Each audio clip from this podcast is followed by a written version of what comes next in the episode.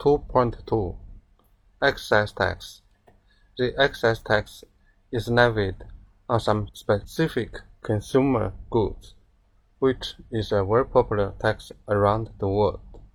The current provisional regulations of the People's Republic of China on excise tax was promulgated by the State Council on December the 13th, 1993 and came into effect from January the 1st, 1994.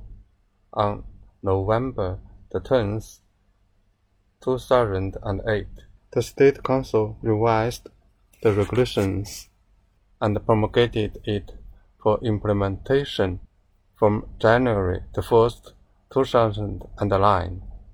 On December the 25th, 1993, the Ministry of Finance promulgated the detailed rules for implementation of the provisional regulations of the People's Republic of China on excise tax, which was revised by the Ministry of Finance and the State Taxation Administration on December the 15th, 2008.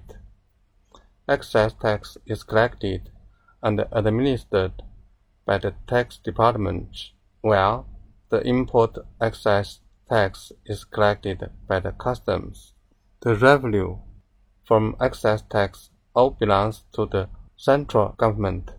It is one of the major revenue sources of the central government. In 2017, the revenue from excise tax is 1,089 0.58 billion yuan, accounting for about 7.5% of the total tax revenue of China of the same year.